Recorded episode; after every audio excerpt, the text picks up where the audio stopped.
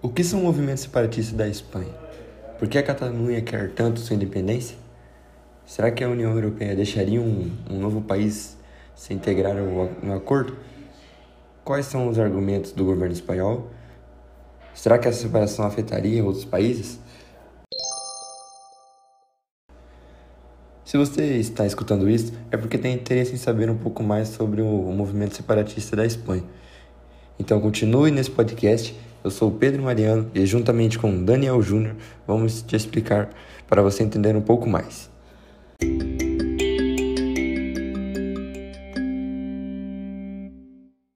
Como sabemos, a Espanha, assim como outros países, é um território multinacional, ou seja, é formada por várias nações e grupos étnicos regionais, com identidade nacional diferenciada, aquela do país ao qual pertence. Nesse sentido, esse território é um dos principais locais do mundo em que há movimentos separatistas, com um forte clamor pela independência local em busca da constituição de um novo país.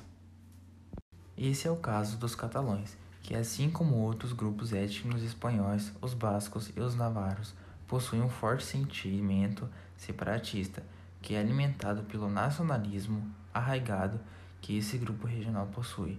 Mas hoje vamos falar especificamente da Catalunha, onde temos os protestos mais recentes agora em 2019. O que acontece então com a Catalunha? A Catalunha é uma região dentro da Espanha, como se fosse um país dentro de outro país. Ela é conhecida assim porque é muito diferente do resto da Espanha. Eles possuem idioma próprio, o catalão, uma língua evoluída a partir do latim, que possui poucas semelhanças com o espanhol, falado pela maioria da população, além cultura e costumes próprios, e que reforça a nação de unidade e separação da Espanha. Eles têm mais de mil anos de história e é responsável por 19% do PIB espanhol. Sim, mais que a própria capital da Espanha, Madrid fazendo com que se torne uma região importantíssima para a Europa. Além da Catalunha ter um parlamento próprio, uma bandeira e um líder e sua própria polícia, também oferece serviços públicos como saúde e escolas, além de ter missões no exterior, pequenas representações diplomáticas para promover seus produtos e buscar investimentos ao redor do mundo. Os separatistas argumentam que a área tem uma cultura própria e paga mais impostos proporcionalmente do que recebe em troca por meio de benefícios. O ex-presidente da Catalunha, Artur Mas, chegou a afirmar que a região é a que mais contribuiu positivamente para o PIB da Espanha e, ao mesmo tempo, é a que menos recebe investimentos e infraestrutura do governo federal. Em termos culturais, os catalães são muito diferentes do restante do país. O governo da Catalunha, inclusive, faz questão de manter essas diferenças, haja vista que o idioma oficial adotado é o catalão, que é ensinado nas escolas como a única língua nacional, tendo o espanhol apenas como um dialeto estrangeiro. Em 2010, um referendo na Catalunha estipulou até a proibição sobre as touradas, uma tradição espanhola e não praticada pela população catalã. O movimento teve início em 1922 com a fundação do partido político catalão. A Catalunha conquistou muitas autonomias durante a Segunda Guerra Mundial. Tinha poder de decisão sobre a região, até que a ditadura franquista tomou a posse sobre esses direitos. Com a morte de Francisco Franco em 1975, a situação começou a melhorar para o povo catalão com muitos avanços e poderes de decisão, mas novamente as coisas começaram a desmoronar realmente. E somente em 2006 a Catalunha se tornou uma nação, ou seja, muito perto de virar um país. Porém, quando o governo espanhol percebeu que estava muito perto de perder sua principal região, voltou atrás da sua decisão de reconhecê-la como nação em 2010. E aí muitos protestos ocorreram a sua maioria pacífica, o povo foi à rua de forma muito organizada. É bom lembrar que não é 100% do povo que quer se separar, por isso é importante realizar votações e juntamente numa dessas votações que fez as coisas ficarem muito feias.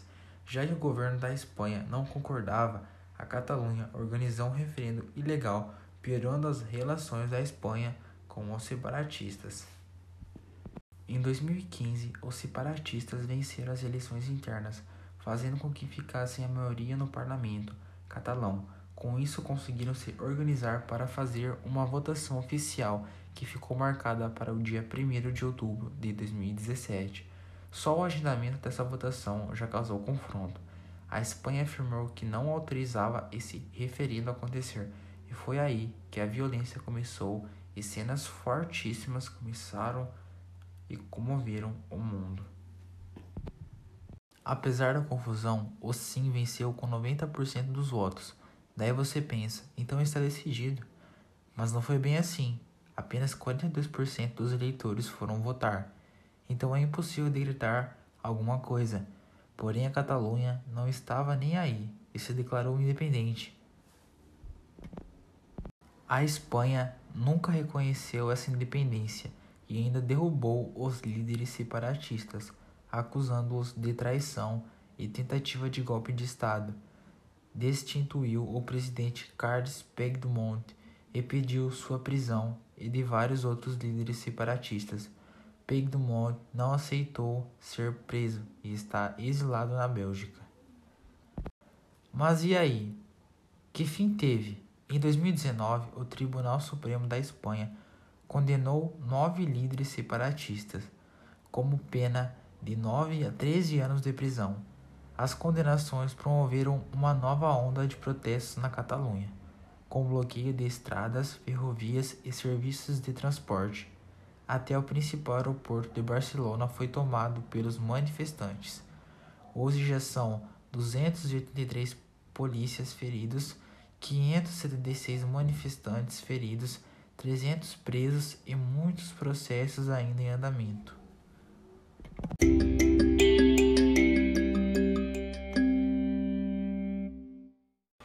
E aí, você conseguiu entender um pouco mais?